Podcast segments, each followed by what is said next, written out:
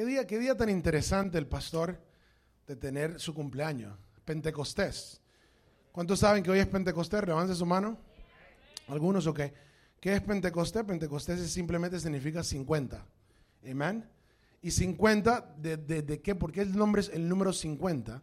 Porque era 50 días exactamente después del domingo del último Shabbat de la Pascua. O sea, que Jesús muere, pasan 50 días y viene Pentecostés. Era un tiempo de cumplimiento en, en las fiestas judías, significaba un tiempo de cosecha. We're here? Cosecha significa que era tiempo de cosechar y de llevar los primicias, los primeros frutos al Señor de ese principio de la cosecha. Estaba comenzando a meterse el verano y en el verano, final del verano, venía la cosecha grande de todos los frutos, no solamente del trigo. Entonces Dios es muy estratégico con las fiestas. Agarra esto. Jesús cumplió las Pascuas con su propio cuerpo. ¿Cuántos saben que Él es el Cordero de Pascua? Y la palabra Pascua significa que ha pasado por encima y no te tocó. Hablando del el, destructor que estaba destruyendo, matando los, los primogénitos de Egipto. Dios dijo, si tú pones la sangre del cordero, él pasará y no tocará. ¿Estamos acá? Entonces eso era simbólico. Ellos pusieron la sangre de Jesús proféticamente. Después Jesús viene y cumple esa fiesta. Después pasan 50 días y dice la palabra claramente, en el capítulo 2, versículo 1 de hecho, nos dice que cuando el día de Pentecostés había completamente llegado, entonces, escucha esto, estaban todos unánimes y juntos en un mismo lugar. Hoy quiero tocar ese tema un poquito en un minuto, pero quiero decirte que sucedió algo. Ese día, ustedes conocen la historia, muchos de ustedes, pero te lo voy a decir rápido, el Espíritu Santo descendió sobre el pueblo, tal como Jesús dijo, que esperaran la promesa del Padre. Habían 500 que escucharon este mandamiento, pero solo 120 esperaron. 380 se desesperaron.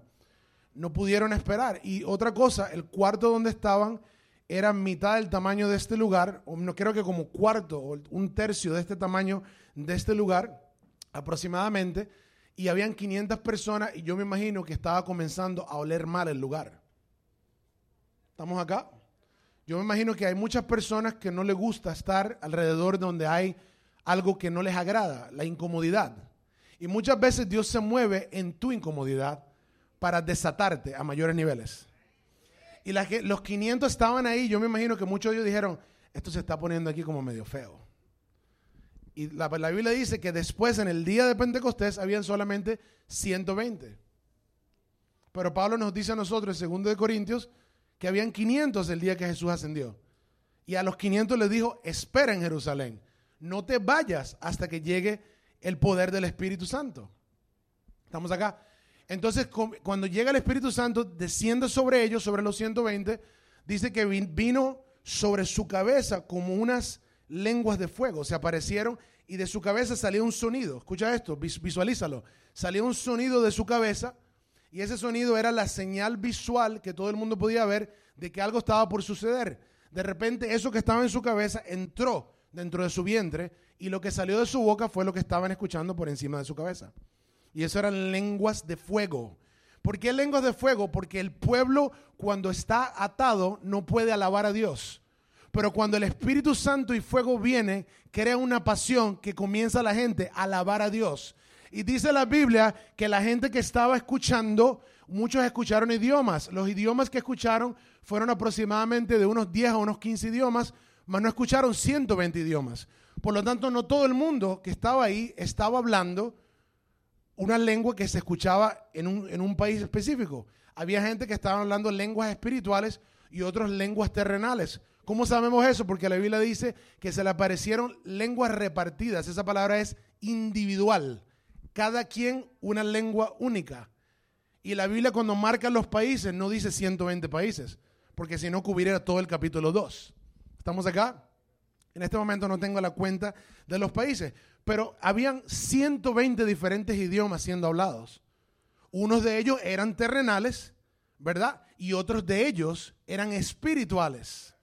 Y ahí es donde el, enemigo ha usado la escritura en 1 Corintios 14 para decir que si tú hablas en lengua, tienes que tener un intérprete.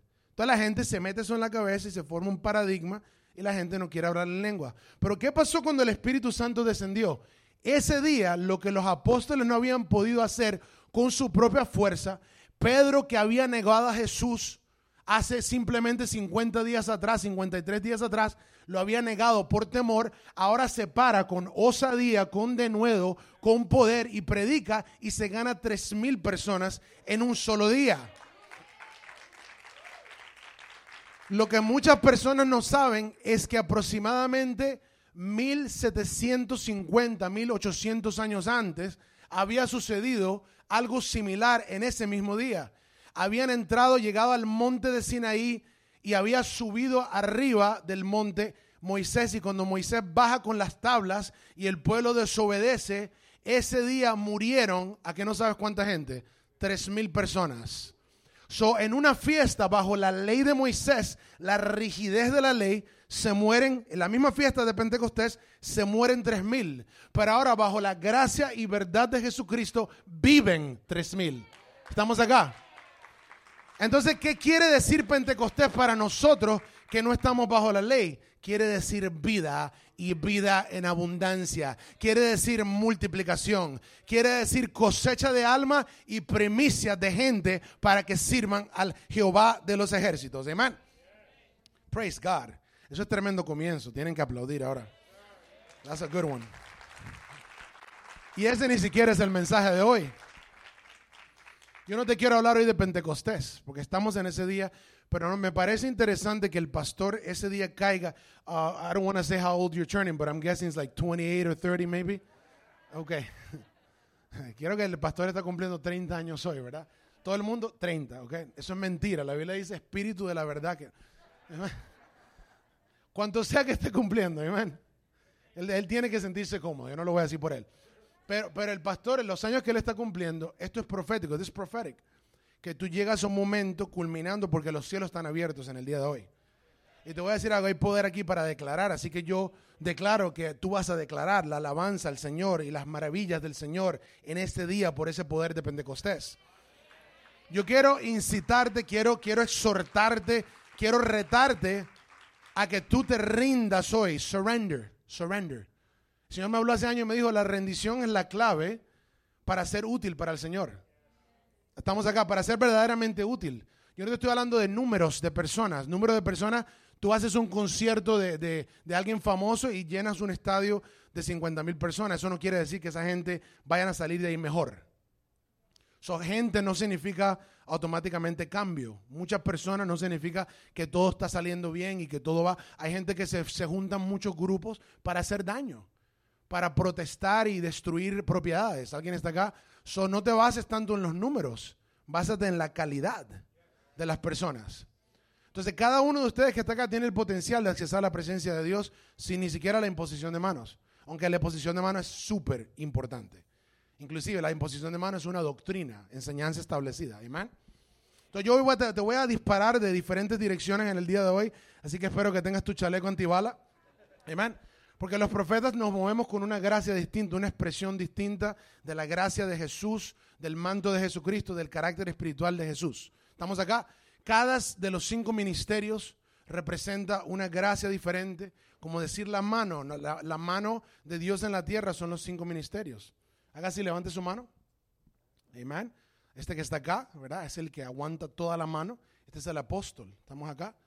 Este que está acá, este es el profeta. El profeta da dirección. ¿Para dónde tengo que ir? Para allá. Usted no usa este dedito para decirle a la gente. Eso está raro. ¿Para dónde queda el molde de aventura? ¿Para dónde queda el otro? es like uncomfortable, está como incómodo, ¿verdad?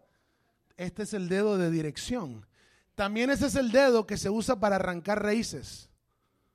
Si tú vas a un, eh, lugar donde están plantando nuevas plantas y arrancando cosas, ellos usan este dedito, con la ayuda muchas veces de este otro, y así, pero hacen esto, porque este dedito cabe de una manera específica para jalar y después usas el otro. Amén. Interesantemente, agarra esto, cuando Dios quiere, este, el del medio, que es el más largo, es el dedo del evangelismo, del evangelista, porque es el que trae crecimiento. ¿Lo están entendiendo? Y este dedo de acá, que no puedo estirarlo tanto, este dedo de aquí, el dedo del anillo, es el dedo del pastor, porque tiene un compromiso con la iglesia local. I wanna, I wanna clear something up. Yo quiero, quiero aclarar algo porque en los últimos tiempos hemos sido confundidos con el pastorado. El pastor tiene un compromiso con la iglesia local, no internacional. Yo sé que eso, eso no suena famoso, no suena, that doesn't sound, uh, ¿cómo te explico? Prestigioso. Todo el mundo quiere decir internacional. A mí me gusta que la iglesia se llama New Season Christian Church. Algún día quizás cuando tengas mucha influencia, Dios te dice, llámala internacional, quizás se lo diga internacional. Pero me gusta eso.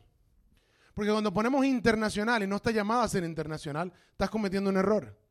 Te estás extendiendo más allá de la esfera que Dios te ha dado. Y este dedito pequeño, que es súper importante para cerrar la mano bien, es el dedo del maestro.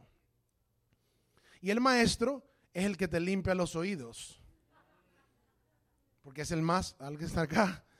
Ese es el que limpia los oídos y te da un nuevo, nueva doctrina, te limpia el entendimiento, porque es el que te enseña la palabra de la verdad. Y cuando tú te pones la armadura de Dios, ahí están los cinco ministerios y Cristo gobernando sobre ellos. Agárralo, agárralo. ¿Están listos? Aquí está el yermo de la salvación, Jesús. Aquí está la coraza de justicia, el pastor. Aquí está el cinto de la verdad, el maestro. Aquí está el apresto, la preparación del evangelio de la paz, el evangelista. Aquí está la espada del espíritu, el profeta. Y aquí está, sobre todas las cosas, el más importante, dice, la, agarra esto, el escudo de la fe con el cual tú te cubres y te proteges de todo dardo del enemigo. Ahí está el apóstol. Lo estamos entendiendo. Date cuenta que Dios no hace nada en coincidencias, sino diosidencias. ¿Están entendiendo algo profético? Entonces, cada uno de esos cinco ministerios tiene su función, su propósito y una gracia y una expresión distinta de Cristo. Así que no esperes que te hable como te va a hablar el pastor, amén. Yo te voy ahora a mover el piso. Aleluya. ¿Cuántos están acá? Muchas veces hay que sentirse un poco incómodo para después acomodarse en el propósito. Muchas veces hay que moverte del lugar para posicionarte en un lugar mejor.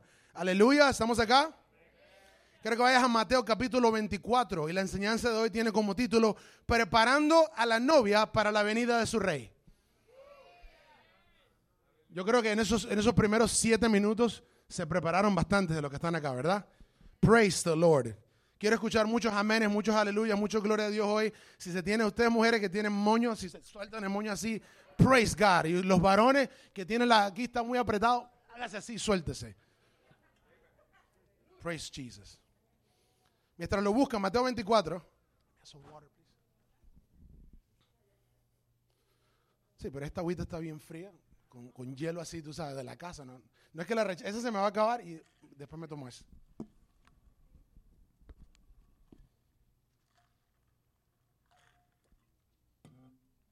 Praise the Lord. ¿Cuántos tiene Mateo 24? Ok. uh, Pastor, are we translating this? We are. Okay, so I must try to slow down a little bit. Estoy encendido en fuego, entonces tengo que bajar la velocidad un poco. No le voy a bajar la candela, simplemente la presión con que sale la candela. Mateo 24, vamos a leer dos versículos, 42 y 44. Amén.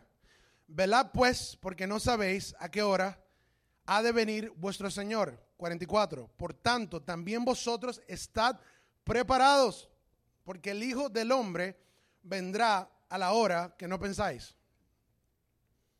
Esto no es un chiste. Él viene a la hora que tú no piensas. O sea, él no te lo va a decir. ¿Estamos acá? Un ladrón no dice cuándo él va a invadir la casa de alguien. El ladrón simplemente se presenta, inclusive el ladrón se asegura de que no haya nadie en casa. Se asegura de hacerlo en un momento donde la gente no esté preparada. Y si la gente está armada, peor aún todavía. ¿Estamos acá? Entonces, entonces escúchame bien lo que te voy a decir. Jesús viene como ladrón en la noche. Él no es un ladrón, pero viene como ladrón. Y si se pudiera decir, viene a robarse a un poco de gente que son fieles y sacarlos de acá rápidamente sin pedirle permiso a nadie. Y yo me imagino que las noticias inventarán, las noticias CNN, ABC, NBC, esas noticias fake news, se inventarán alguna estupidez. Y el resto de la gente van a seguirlo y van a quererle todo lo que ellos dicen. Yo le voy a decir algo, si usted cree todo lo que dicen las noticias, yo espero que en el día de hoy Dios haga algo en su vida. Porque necesitamos discernimiento en los últimos tiempos. Usted va a tener muy pocas noticias en el día de hoy que usted pueda confiar de que lo que le están diciendo es cierto y que es para su bien. Y le voy a decir algo, si, el, si el, la información es leaning left, si la información está yéndose un poco hacia la izquierda, no es de confiar, porque la izquierda es la, el modo del anticristo de los últimos tiempos. Te lo está hablando alguien que ha estudiado esto por mucho tiempo en la escritura. El anticristo se va a mover con una agenda igualita como la tú la estás viendo en la tierra en estos momentos. Eso es lo que va, él va a empujar. se está, así como, como se preparó el camino por medio del bautismo de arrepentimiento de Juan el Bautista, el camino para que Jesús viniese a traer salvación, de esa misma manera el diablo es un imitador y quiere preparar un camino para que el anticristo tenga una plataforma en la tierra. Por eso está condicionando, por eso coronavirus. Para condicionar a todo el mundo a obedecer lo que él diga.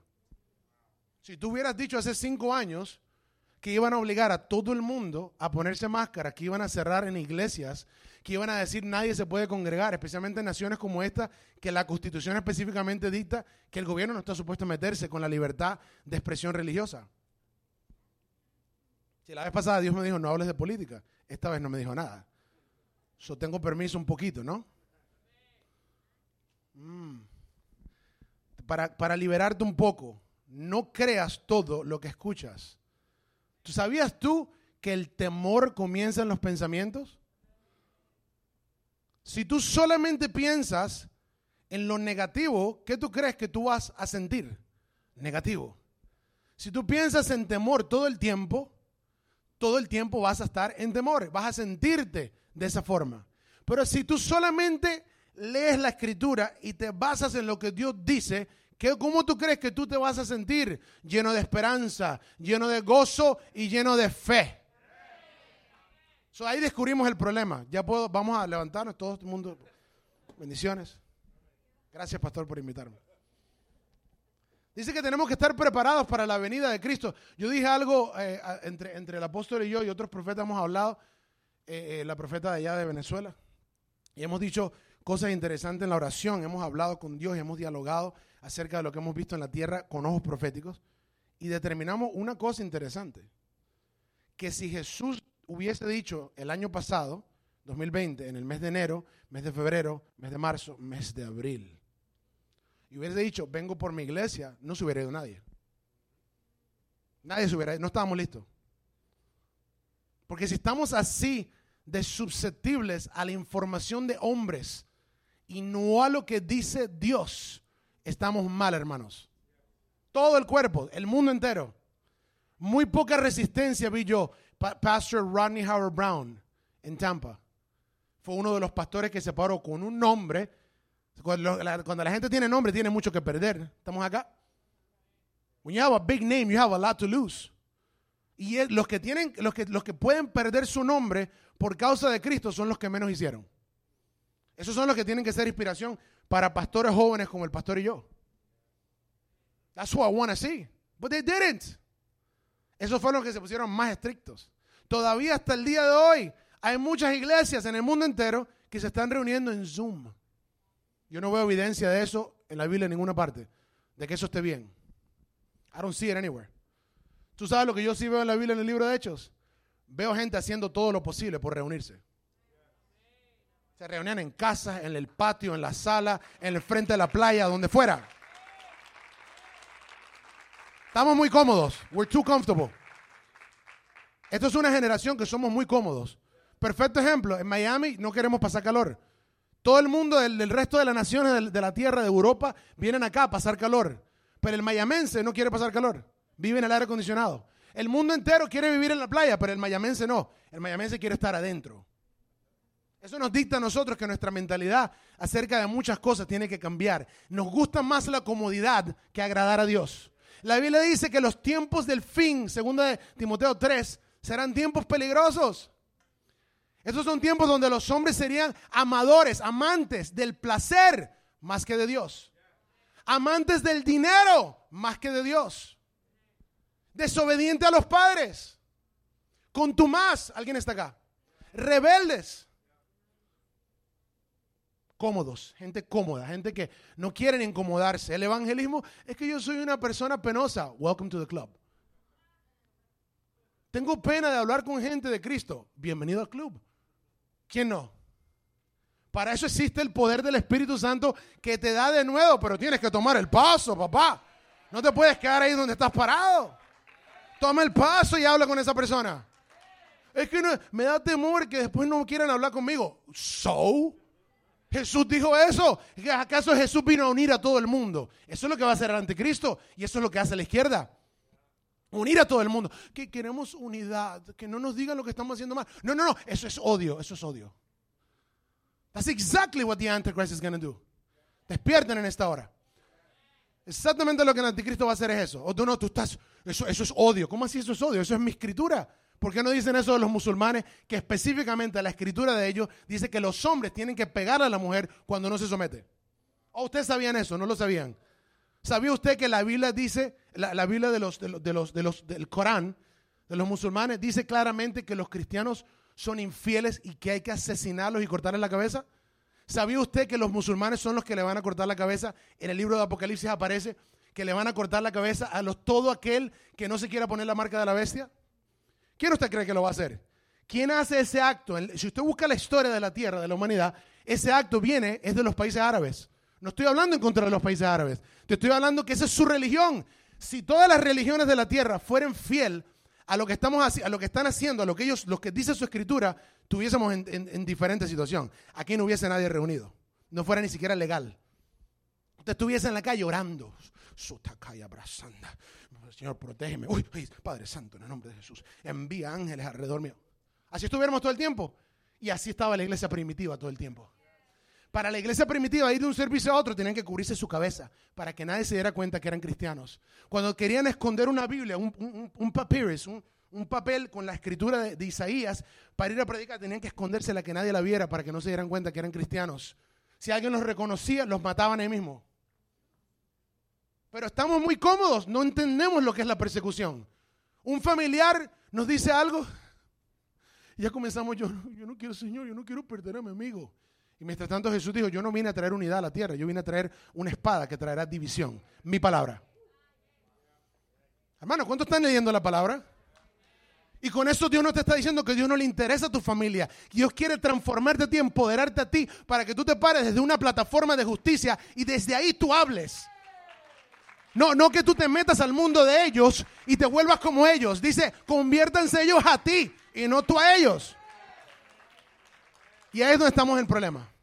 Si Jesús hubiese venido abril del año pasado, nadie se hubiera ido. Porque hasta los más ungidos dijeron, no, es que tenemos, ¿are you serious? ¿Y qué pasó con Marcos 16, 17? Todo aquel que cree en mi nombre echarán fuera demonios. What happened to all those, to all the scriptures? Pondrán las manos en los enfermos y se sanarán. No, no, no, no, usted no puede pasar. No, no, está enfermo, no. Todo lo contrario de lo que Dios dice. Hermano, fuimos probados y lo fallamos. Yo quiero que en el día de hoy nos arrepintamos, todos juntos, amén. Y le digamos, Señor, perdóname por lo que le he creído más, no sé qué pasa. I don't know, es una ola. Y el pastor yo se lo dije el año pasado.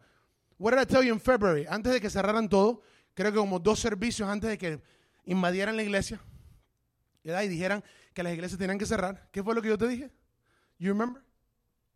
Una intimidación, un espíritu de temor espíritu de temor que venía sobre la tierra y que, el temor iba a ser qué cosa? El temor iba a ser mayor que el virus en sí. How, many remember that? Estamos hablando, eso es lo que los profetas hacen. Diga conmigo, dirección. El profeta no necesariamente te va a decir lo más bonito y te va a hablar de la forma más políticamente correcta. El profeta quizás no es muy diplomático, pero el profeta quiere direccionarte y decirte, mira, es para allá, no para allá. Por favor, cambia de dirección, que estamos pensando equivocadamente. Yo quiero dirigirte a Cristo en esta mañana, a que tengas una mejor relación con Cristo. Un profeta que no hace eso, no está haciendo su trabajo.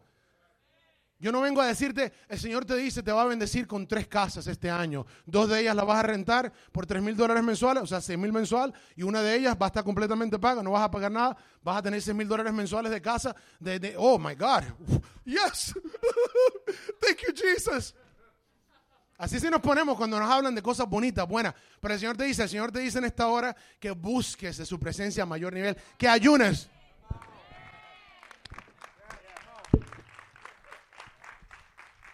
Llegamos a la casa de la familia. ¿Y, qué pasó, hijo? ¿Por qué? ¿Qué pasó en la iglesia hoy?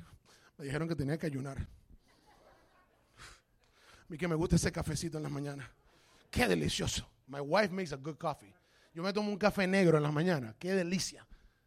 Pero cuando yo ayuno, mi esposa me dice, ¿quieres ayuno? Espera, espérate, ya estoy ayunando. No me ofrezca café. Don't do that. She makes a delicious coffee.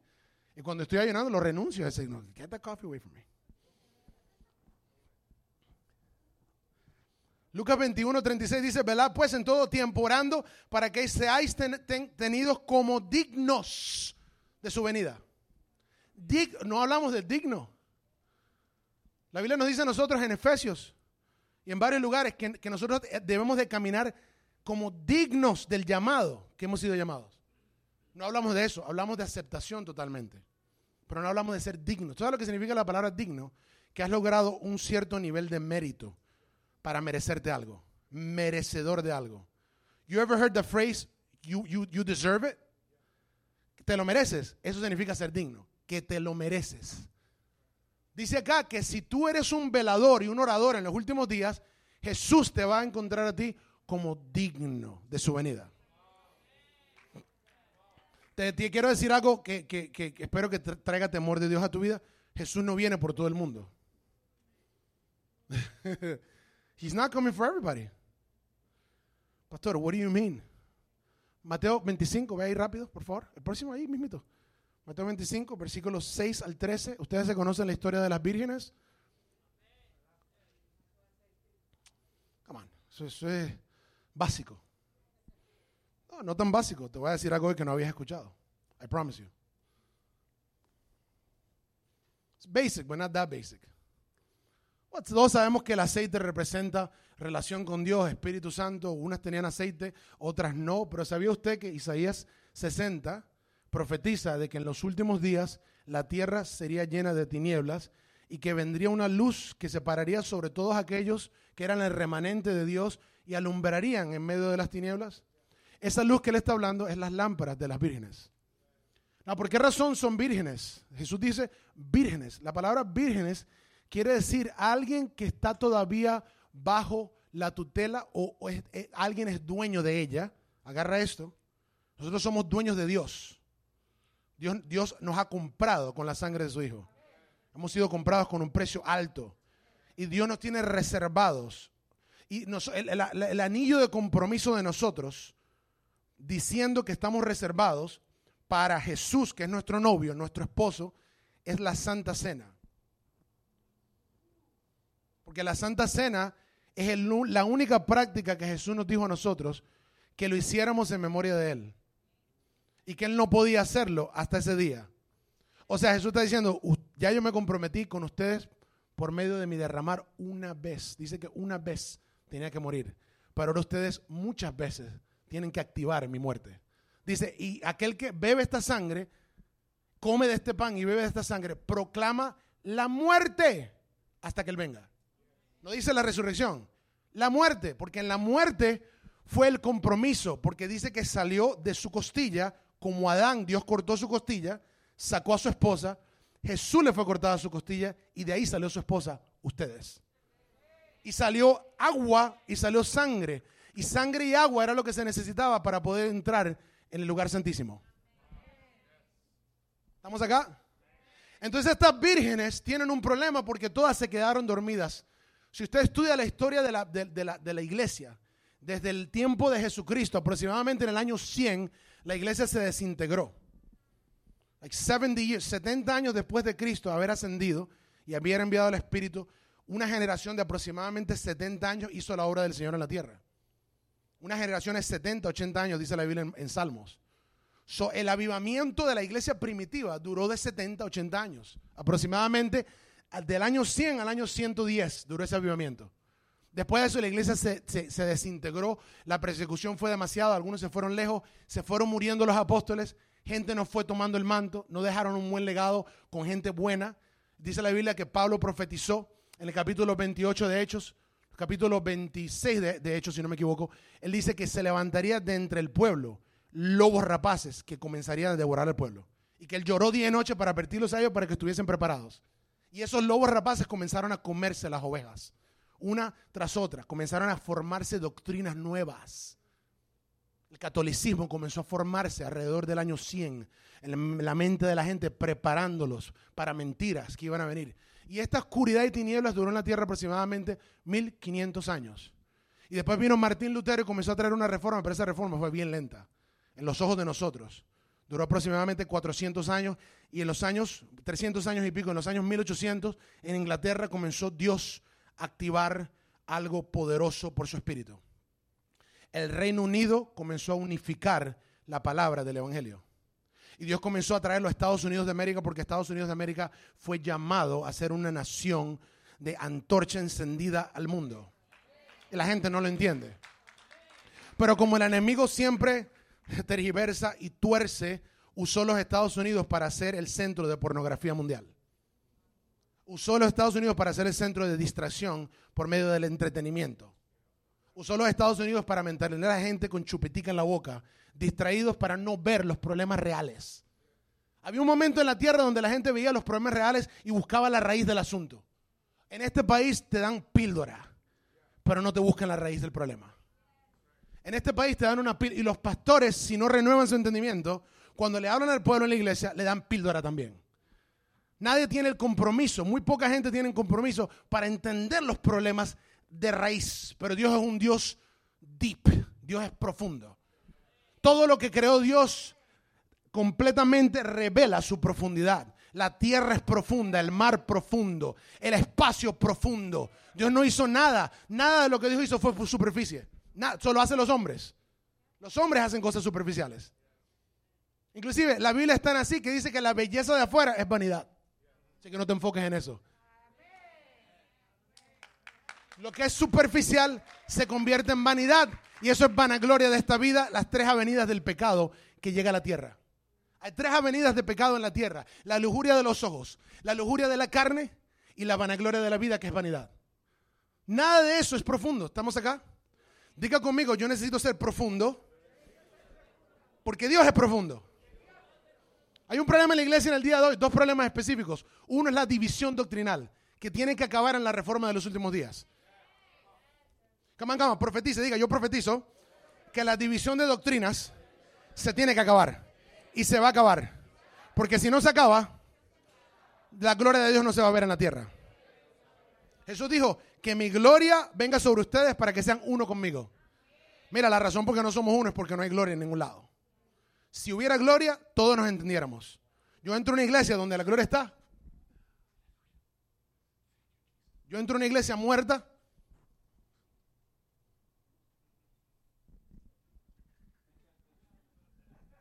I want to leave. ¿Te has entrado a esas iglesias muertas alguna vez? Saca huyendo. Flee. Iglesia donde puro entretenimiento. Gente sudando en el altar con el cuellito abierto. Así, te, cantan canciones así, rock. Oh, y, están sudando, pero no hay, poder. There's, no, there's no anointing. There's no power because you can't give power when you have no power. Tú no puedes desatar poder al pueblo cuando tú no tienes poder. Si tú no estás bautizado por el Espíritu Santo y fuego, tú no estás aprobado por Dios para hacer la obra de ministerio. A mí no me interesa cuántos años estudiaste en una escuela de teología. La Biblia nos dice el modelo de Jesús y Jesús era hombre aprobado por Dios en señales y maravillas. Si nunca has orado por un enfermo, tú no tienes ningún negocio predicando. Tú lo que estás matando gente con la letra. La letra mata y el espíritu da vida. Por eso estamos como estamos. Uno. Y dos, la falta de compromiso. La gente ligera, superficial, no están comprometidos. ¿Tú has ido alguna vez a una piscina pública? Qué molestia ir a la piscina de tu edificio, de, un parque, y tú ves gente chapuzando, se van ahí, van con su traje de baño, otros están gorditos, entonces se ponen una camisa o tres camisas por encima, los otros, you seen that, right? Y todo el mundo metido en el agua. ¡Oh! Se tiran así, hacen las bolas y se tiran así como una pelota en el agua. Right, you know what I'm talking about, right? Cannonball, they call it cannonball. Cañón, bola de cañón o pelota de cañón. La gente divirtiéndose. Y ves como dos o tres que vinieron a la piscina a chapuzar sus deditos. You've seen them? And they sit there and like, no, no, yo no voy a entrar. ¿Cómo así que no vas a entrar? Si la piscina es para meterse, están así. Y you've seen them, right? Y, y te hablan con todo el mundo, todos los amigos que vinieron, pero ellos no se van a meter. No te dicen nunca por qué no se van a meter. De- pero no vinieron preparados, supuestamente. Digo que no están preparados. Hay mucha gente que viene a la iglesia y no están preparados para meterse en el río del Espíritu. Vienen a chapuzar los deditos y a incomodar al resto del pueblo. Pero Dios lo que quiere es levantar un ejército de gente que se metan al agua y naden con el Espíritu. Cuando tú vas a la piscina y tú no te metes, tú no estás comprometido con ir ese día. What are you doing? Why did you go? Eso, eso molesta. Mira estos aquí con los piecitos. Están ahí media hora hablando y lo que hacen es hablar. Esa es la gente que viene a la iglesia a chismosear. Están ahí. eh, Uy, dude, that's awesome. That's so cool. Get in the water. Get in the water. Quickly. Come on, come on. Say it, say it. Get up, get up and tell the people. Go ahead, get up and tell the people. Get in the water. Yes.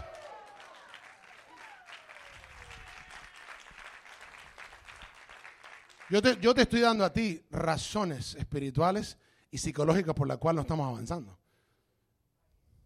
¿Qué, qué me interesa a mí si yo soy bautista, pentecostal, apostólico, profético? What does that matter?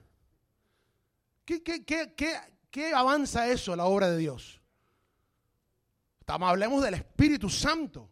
Hablemos del poder, reconozcamos el lenguaje del Espíritu.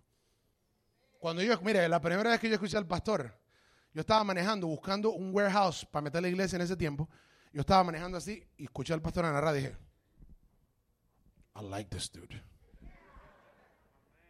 I fell in love. Yo, yo me enamoré de esa voz y dije, wow. I like this guy. Yo pensaba que tenía como 200 años de edad. Que era un Matusalén así. Dios te ama. Y yo decía, wow, bro. Cuando lo veo, un, un- o sea, un muchacho joven. Y dije, "¿Te- te- ¿tú, te- ¿cuántos años tienes tú? Tienes uno menos que yo. Oh my God, bro. Yo pensaba que yo era el único. Praise God. Y el pastor y yo tenemos mucho en común. Demasiado. Too much is weird. No, no, es weird. Estamos, we're, we're a year apart. Nosotros, él y yo estamos un año aparte de muchas cosas. Incluyendo la, fundación de la iglesia. Tú fue en el 2010, ¿verdad? Me fue en el 2011. Estamos acá. Yo tengo un año más que él. Estamos, we're understanding that it's, it's weird. Pero entendimos el pastor y yo hemos hablado de esto que nuestra relación no es eh, coincidencia. Tiene su propósito. Yo no tengo ninguna envidia de él, ni él tampoco de la mía, pero lo admiro. I admire him really. El pastor David es el hierro que afila mi sonrisa. He's the iron that sharpens my countenance. I'm serious. Because hearing him and seeing him, verlo a él, no comprometer el evangelio en tiempos tan difíciles como estos. Yo sé que él lo ha tocado duro con esta pandemia. Yo sé que él tiene convicciones internas que él no ha sabido quizás llevarlas de una manera. No, he hasn't. No, I know. Esto ha sido tiempos difíciles, pero cobarde no es. He ain't a coward.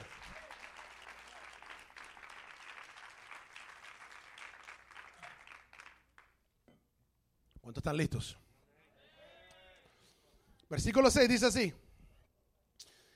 Capítulo 25, versículo 6 de Mateo. Y a la medianoche se oyó un clamor. ¿Cuántos entienden que estamos a la medianoche?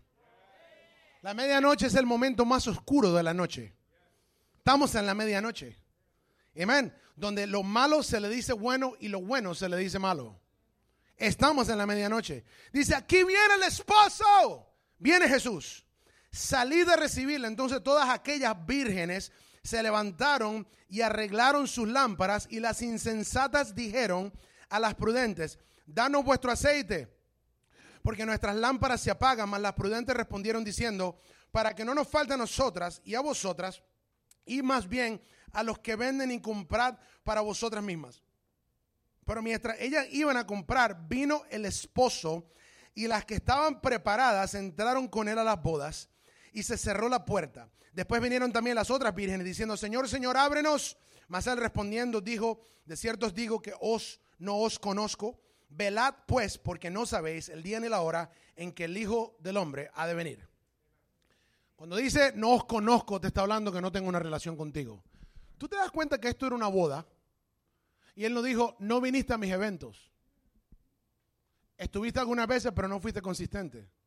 Dice, no os conozco. Diga conmigo, relación. En otras palabras, tú no me cuentas tus secretos. Tú no eres honesto conmigo. Tú no eres transparente conmigo. Muchos de ustedes acá no son transparentes con Dios. Usted tiene problemas internos. Escúchame, le estoy hablando por ciencia. Muchos de ustedes acá tienen problemas internos que usted no se lo ha dado al Señor. Usted va y usted pretende, usted viene cuando viene el momento de subir al altar, usted no confiesa sus pecados. Dice Santiago 5, confesaos vuestros pecados los unos a los otros para que seáis sanos. Muchos de ustedes no pueden sanar su corazón y su alma porque no son honestos con el liderazgo, con el pastor. Cuando le piden, usted pide oración, pero usted quiere que se metan solamente a la sala de su vida. Usted no quiere que nadie entre en su habitación, ni en su cocina, ni en su nevera. Escúcheme bien lo que le voy a decir. Si usted quiere que esto funcione, si usted quiere que esta relación con el pastorado funcione verdaderamente con los ministros de Dios, usted tiene que permitirle a los ministros de Dios que entren en cualquier lugar donde usted quiere dejar que Jesús entre. Porque si usted cierra, si usted me deja entrar, si yo entro a su casa ahorita mismo y usted no me dice a mí nada, entra, yo me quedo en la puerta afuera. Oh, eh, perdón, entre. Ok. Yo me voy a quedar parado hasta que usted me dice, ¿se puede sentar? Ahí me voy a quedar. Así sea que usted se desaparezca por dos horas en la cocina, aquí me quedo. Eh, pastores o profeta, ¿se puede sentar? Ok, gracias. Y me voy a sentar ahí. Si usted no me dice que me mueva, de ahí no me muevo, porque esa es su casa. Y yo la casa de otro la respeto. Asimismo, la casa espiritual suya, Dios la respeta y Él solamente entra donde usted lo deje. Y muchos de ustedes no son honestos con Dios tienen problemas internos que prefieren resolverlos otro día. Pero ¿qué pasa si otro día no llega? ¿Usted conoce el fin de su vida? La Biblia dice que aquel que no perdona no será perdonado por el Padre. A mí no me interesa cuántas lenguas usted hable, o cuánto usted haya venido a la iglesia, cuánto usted haya sembrado.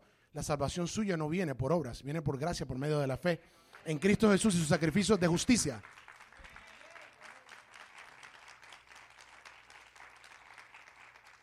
No se dé mojaditas de deditos, que eso molesta al resto de la gente en la piscina. Métase y disfrute.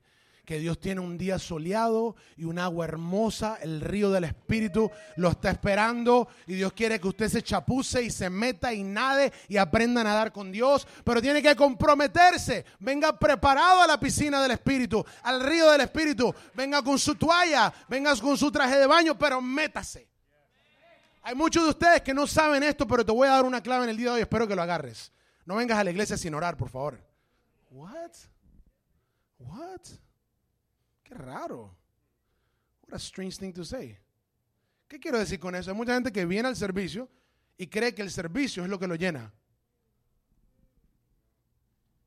El servicio es para empoderarte a ir a tu casa a hacerlo mejor, a ir al mundo a hacerlo mejor. El servicio es un momento de adorar a Dios juntos, porque Jesús dijo que te tienes que congregar, que tienes que juntarte en acuerdo para desatar los propósitos de Dios en la tierra. Pero el servicio no es tu relación íntima con Dios. Eso está en tu closet de oración, en tu vida íntima con el Señor, en la honestidad de tu corazón abierto ante Él. Y a muchos de ustedes que vienen el domingo secos. ¿Y sabes cómo sale del servicio? Secos.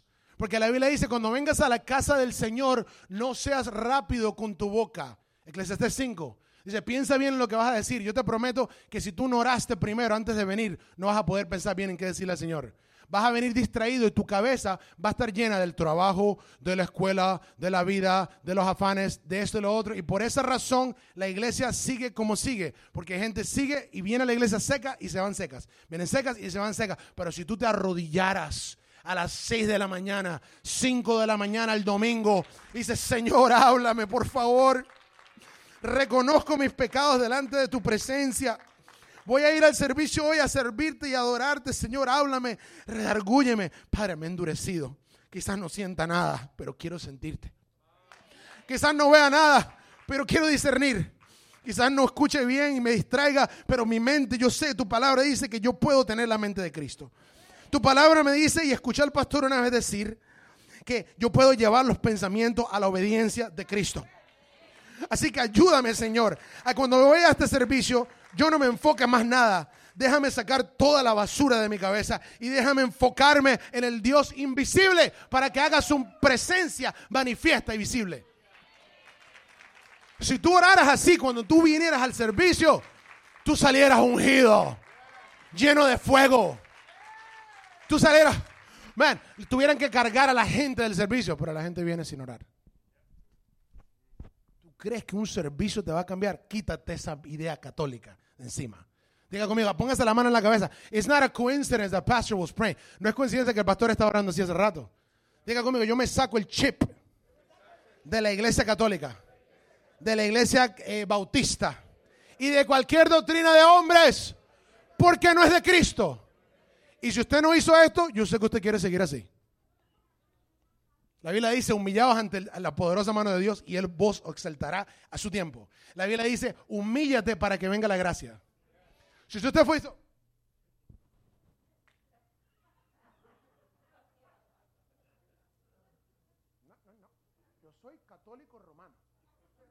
Bueno, siga católico romano, pero el catolicismo no salva a nadie. Solo Cristo salva.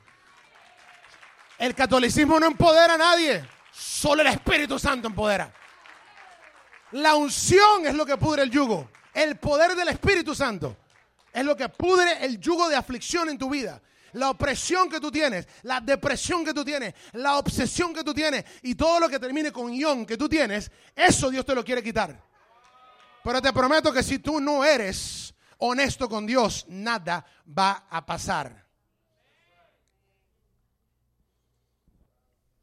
Yo le preguntaba al Señor, ¿y esto te va a volar la cabeza? Hopefully it does. Si no, a mí me voló la cabeza. Eso es lo que importa. Diga conmigo, unidad y unanimidad. ¿Cuántos entienden la diferencia? Aquí todo... Me meter por acá un poquito. No me tiren piedras todavía. Aquí todos estamos unidos, pero no hay unanimidad. Aquí hay algunos de ustedes que no agradan de mí en este momento. I promise you. I know because I can feel it in the spirit. Yo lo puedo sentir en el espíritu, que hay algunos de ustedes acá que si tuvieran un tomate para tirarme en esta camisa bonita y nueva, que nunca me he puesto, que es la primera vez que me la pongo, que me costó bastante dinero, no mentira. Sí me costó, pero no importa. No me den nada. Me echaran el tomate. I promise you. Si fuera legal tirar tomates a predicadores, ya me hubiera tirado como 20. Podemos estar unidos, pero no hay unanimidad. Porque unidad tiene que ver con estar juntos. Unanimidad tiene que ver con estar de acuerdo. Y la Biblia dice que haya el mismo sentir entre vosotros. No dice que todos estén siempre juntos. Tú vas a unas familias donde se juntan las familias y todo el mundo está junto, pero hay como dos o tres ahí que trajeron revólver y están a punto de dispararle a alguien. You know what I'm talking about. No te hagas de inocente, que quizás tú eres esa persona. Tienes que chequear el frente las armas antes del servicio, pastor. Siento, me siento en peligro ahorita. Ore por mí. My God. La iglesia muchas veces está unida, pero hay muy, poca unanimidad. Yo vine aquí a empoderarte. Amen. El principio de todos los cinco ministerios, la función principal de los cinco ministerios es equipar al pueblo de Dios, a los santos, para la obra del ministerio y edificar al cuerpo de Cristo. Come on, you, you know this is simple doctrine, Pastor. Pero cada una de esos cinco funciones lo va a hacer de una manera diferente. Así que el pastor te va a hablar de una forma, pero yo te voy a hablar de otra, un apóstol te va a hablar de otra y un evangelista te va a hablar de otra. Amén. Unanimidad. Si todos pensáramos igual, el Espíritu Santo desciende aquí visiblemente. Porque Él conoce los corazones. Si usted todos pensáramos igual, todos, si, todo lo que se te dijera tú lo internalizaras y tú dijeras, man, yo quiero eso. I promise you que el Espíritu Santo fuera hasta, la, hasta allá, hasta la esquina, la puerta. Levante su mano. ¡Pum! Ahí te agarra el Espíritu Santo. Yo he estado en lugares donde he ministrado y personas allá atrás yo le digo, recibe la hora y ¡pum! caen al suelo. Si lo estaban fingiendo tremendos actores, se merecen un Oscar. Aunque ya los Oscars son bien extraños ahora. Ya no, quiero, ya no eso es prestigioso. Déjame decir otro, otro, otro award. ¿Estamos acá? Y con esto vamos a terminar. Denme tres horas más y ya nos vamos.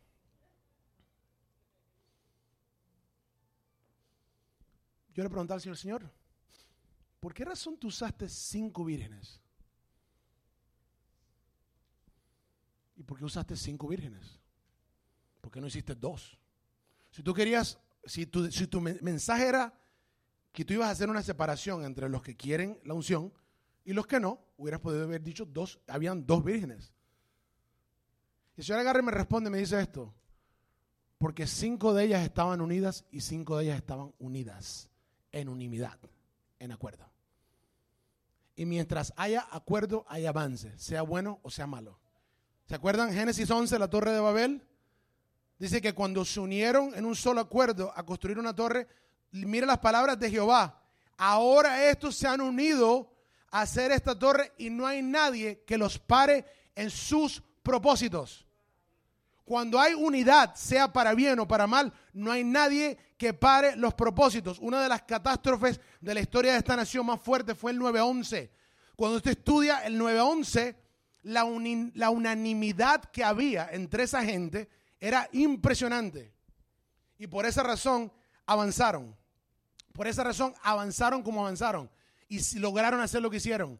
Si la iglesia de Jesucristo en el día de hoy logra unirse y tener unanimidad en acuerdo en los propósitos y las cosas del Espíritu Santo, sin pensar, no, lo que pasa es que en esa otra iglesia me dijeron, en esa otra iglesia me dijeron, no, es que yo no, yo no creo que eso sea así. Y por eso hay tanto bloqueo y la presencia de Dios no logra penetrar, no porque Él no quiera, sino porque tú no quieres. Y si queremos estar preparados para la venida de Cristo, vamos, vamos a necesitar al Espíritu Santo no hay mejor preparación que el Espíritu Santo. Yo preparé cinco puntos para decírtelos, pero últimamente lo, que más importa de los cinco puntos es el Espíritu Santo. El Espíritu Santo no es una cosa, no es una fuerza activa, como dicen los testigos de Jehová.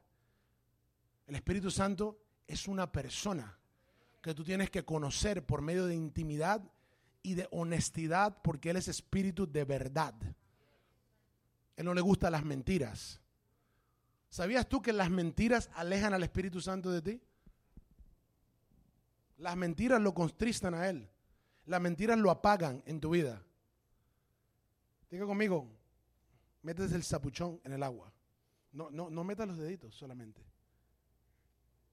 Métete el chapuzón, métete completamente.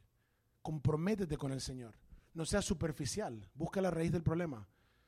Te voy a decir algo, si tú tienes depresión, hay una oportunidad en el día de hoy, por el Espíritu Santo, de liberarte. Si tú tienes depresión, que clínicamente deprimido, tú puedes subir en esta hora. Yo no te voy a decir que subas. Tú lo puedes hacer. Porque Dios quiere probar la voluntad tuya si la estás rindiendo. Dice la Biblia que si estuvieses dispuesto, está hablando de voluntad, y obedecieres, está hablando de sujeción, entonces comerías el bien de la tierra. Muchos de ustedes no están viendo el bien de Dios, de lo que Dios quiere hacer acá en la tierra contigo, porque no ha sido abierto con Él. Quiero que nos pongamos de pie en esta hora.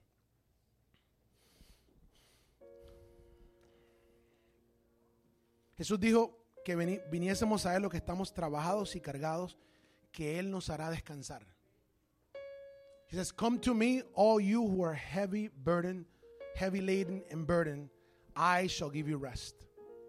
Jesús dijo que el yugo de Él es fácil y su carga es ligera. Yugo está hablando de esclavitud. Carga está hablando de trabajo. Jesús dijo que hay un, un servicio que darle a Él y un trabajo que hacer. Dice que si tú te enfocas en el trabajo de Él y en el servicio a Él, dice que eso te va a producir descanso. En el reino de Dios, trabajar para Dios es descansar en Dios. No hacer nada es seguir cansado de la vida. Lo vuelvo a repetir porque nadie dijo amén. Trabajar en el reino de Dios, trabajar para Dios es descansar en Dios. No hacer nada para Dios es seguir cansado de la vida. Tú puedes tener cansancio. Hay espíritus de cansancio. Hay espíritus que son de cansancio espíritus de estupor, de sueño. Llegas a la iglesia y inmediatamente te comienza a dar sueño. Vas a leer la Biblia, te comienza a dar sueño. Eso es el diablo. Eso no tiene nada que ver con el trabajo tuyo. Prepárate en oración antes de venir a la casa de Dios. Yo quiero darle la oportunidad a todo aquel que desea esto, esta vida, esta vida del Espíritu Santo que es dinámica, que es emocionante, que es poderosa, que es apasionada, que se mueve, que es como un río que se mueve, que tiene dirección. Yo quiero que si tú eres esa persona que tú deseas esa vida, ahí donde estás comienza a clamar al Señor y aquel que desee subir, sube. Pero hazlo rápido, porque el Espíritu Santo se quiere mover rápidamente. Praise the Lord. If we have hallelujah, I don't know if we have that. The, old school hallelujah, hallelujah. If we can put that on, si lo podemos poner, por favor, te lo agradezco. Vi en el Espíritu eh, eh, anoche que eso era lo que Dios quería ministrar con esa adoración.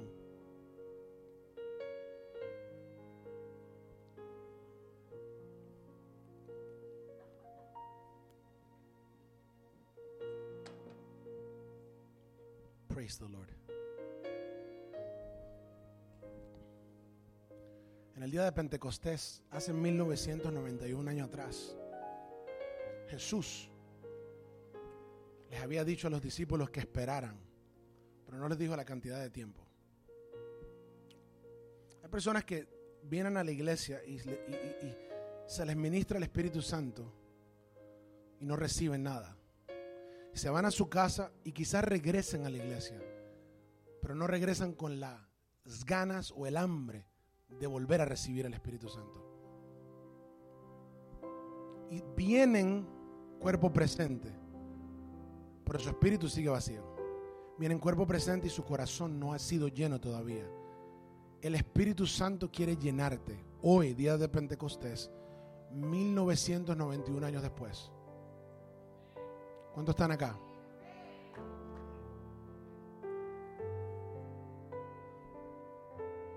Praise the Lord. You can start singing.